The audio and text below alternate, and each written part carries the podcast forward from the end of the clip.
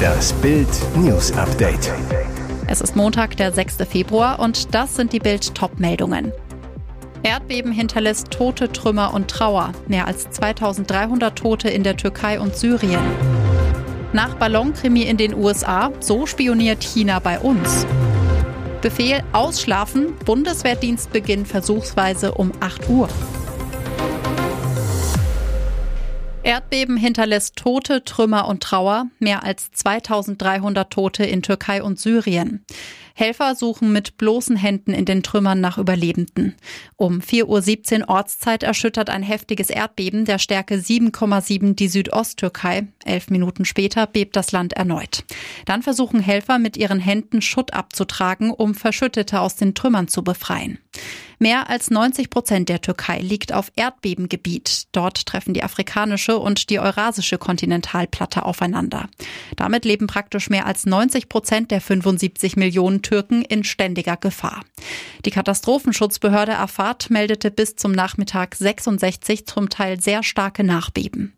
In der Türkei und Syrien sind mindestens 2300 Menschen ums Leben gekommen. Mehr als 7500 Menschen sind verletzt worden.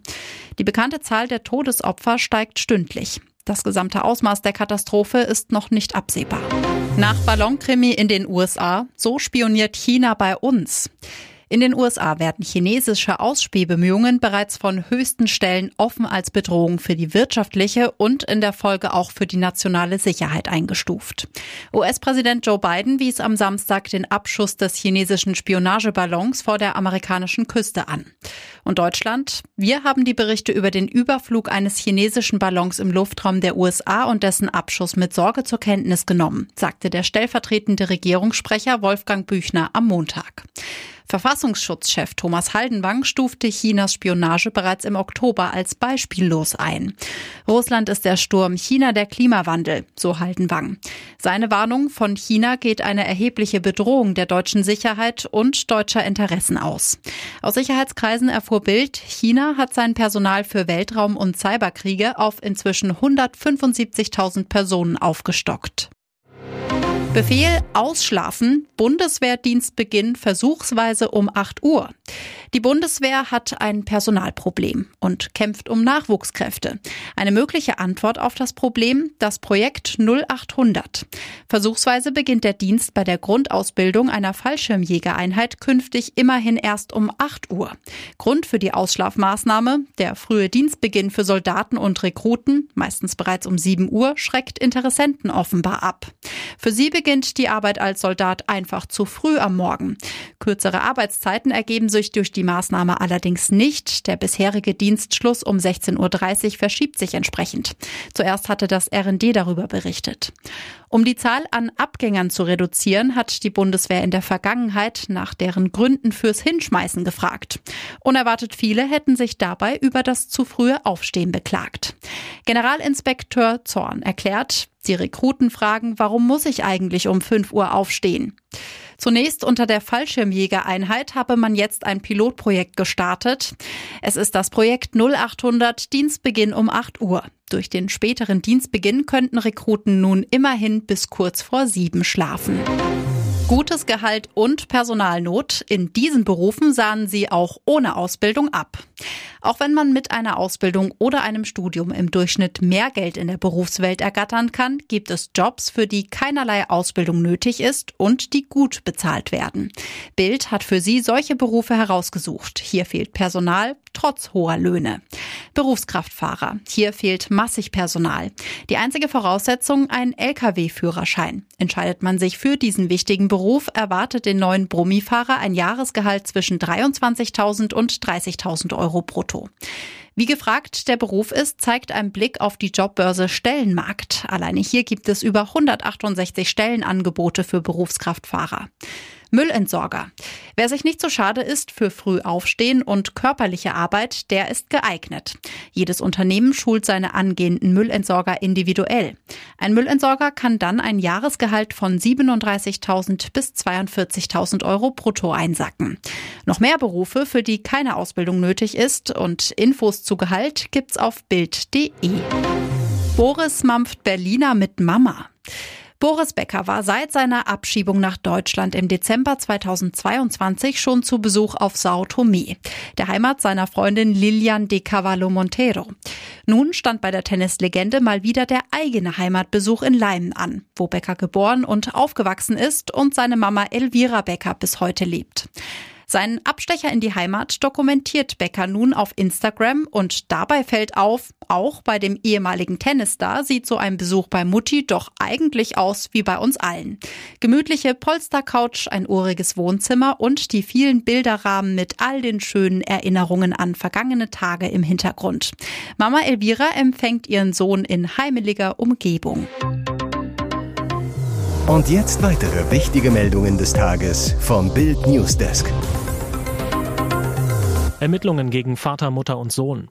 Drogenrazzia bei Eintracht Frankfurt Präsident Fischer. Sie kamen am frühen Dienstagmorgen und durchsuchten die 180 Quadratmeter große Wohnung von Eintracht-Präsident Peter Fischer. Nach Bildinformationen bretterten vergangenen Dienstag um 6 Uhr in der Früh sechs Polizeiwagen zum privaten Anwesen von Fischer im Frankfurter Westend. Anschließend wurde die Wohnung von Fischer, in der er mit seinen beiden Söhnen wohnt, durchsucht.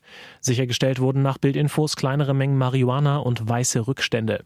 Beschuldigt sollen die Erwachsenen im Hause Fischer sein, also Vater Peter und der ältere Sohn. Hintergrund der Durchsuchung: Nach Bildinfos soll der jüngere Sohn von Peter Fischer in der Schule Kokain dabei gehabt haben, mit einem Schulfreund auf dem Pausenhof gekokst haben. Das Zeug soll er von zu Hause mitgebracht haben, daher sind Bruder und Vater im Visier der Polizei. Nach Bildinformationen wissen auch bereits einige Beiräte im Verein von der Razzia am Dienstag. Deshalb wollen die Vereinsbeiräte noch in dieser Woche eine Sitzung mit dem Verwaltungsrat abhalten. Wie es dann mit Fischer als Eintracht Frankfurt-Präsident weitergeht, ist aktuell noch offen.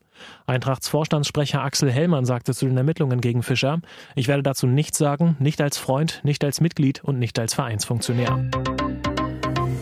Ihr hört das Bild News Update mit weiteren Meldungen des Tages. Hammerzahl vom Kanzler. Olaf Scholz will bis 2030 mindestens 10.000 neue Windkraftanlagen ins Land pflanzen. Das versprach er in Bild am Sonntag. Und sein Wirtschaftsminister Robert Habeck macht den Weg dafür frei, schleift per Notverordnung Artenschutz und Bürgerbeteiligung. Doch in der Ampel gibt es Gegenwind.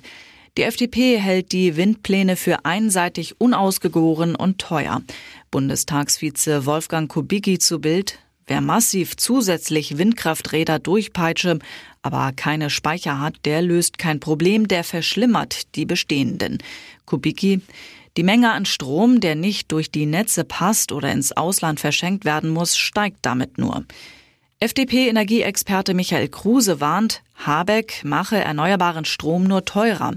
Laut Kruse müssten schon heute hunderte Millionen Euro für Geisterstrom ausgegeben werden, der entweder nicht durch die Netze passt, gerade nicht gebraucht wird oder ins Ausland verscherbelt werden muss. Kruse, in Zukunft wird das noch viel mehr. Ohne Speicher- und Netzausbau nützen neue Windräder nichts. Die grüne Verteuerungsspirale kostet die Stromkunden schon heute Milliarden pro Jahr, Tendenz dramatisch steigend. Hier ist das Bild News Update. Und das ist heute auch noch hörenswert. Die meisten Trophäen aller Zeiten. Beyoncé bricht Grammy-Rekord. Die Musikqueen auf dem Grammy-Thron. Beyoncé hat den Rekord für die meisten Grammys aller Zeiten aufgestellt. Die US-Sängerin nahm bei der Preisverleihung am Sonntagabend in Los Angeles ihre 32 Trophäen entgegen.